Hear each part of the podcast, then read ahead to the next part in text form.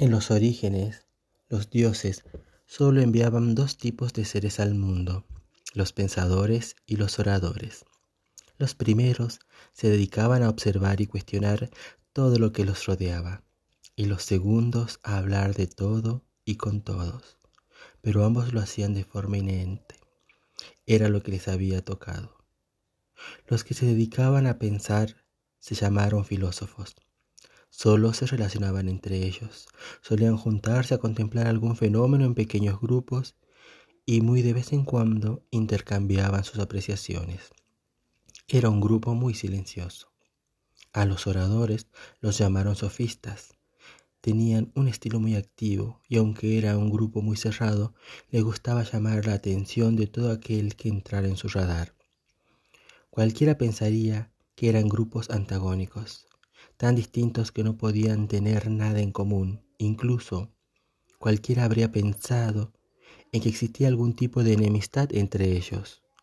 Lo cierto es que cada tipo de ser solo actuaba de acuerdo al grupo para el cual había sido creado y destinado.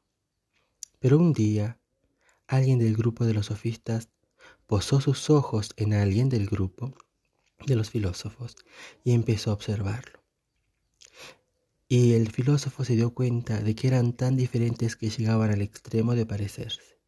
De a poco empezaron a relacionarse, a actuar en una relación de acción y reacción. Empezaron a imitarse mutuamente hasta decidieron intercambiar palabras.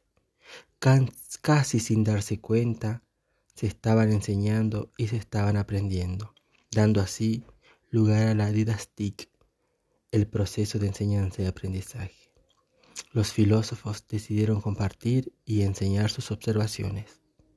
Los más destacados empezaron a rodearse de discípulos que amaban el conocimiento y la sabiduría que podían lograr. Los sofistas empezaron a fundar escuelas muy particulares en donde empezaron a preparar a los políticos en el arte de la expresión oral les enseñaban todo lo que sabían a cambio de una remuneración.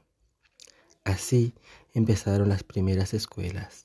Así empezó la educación.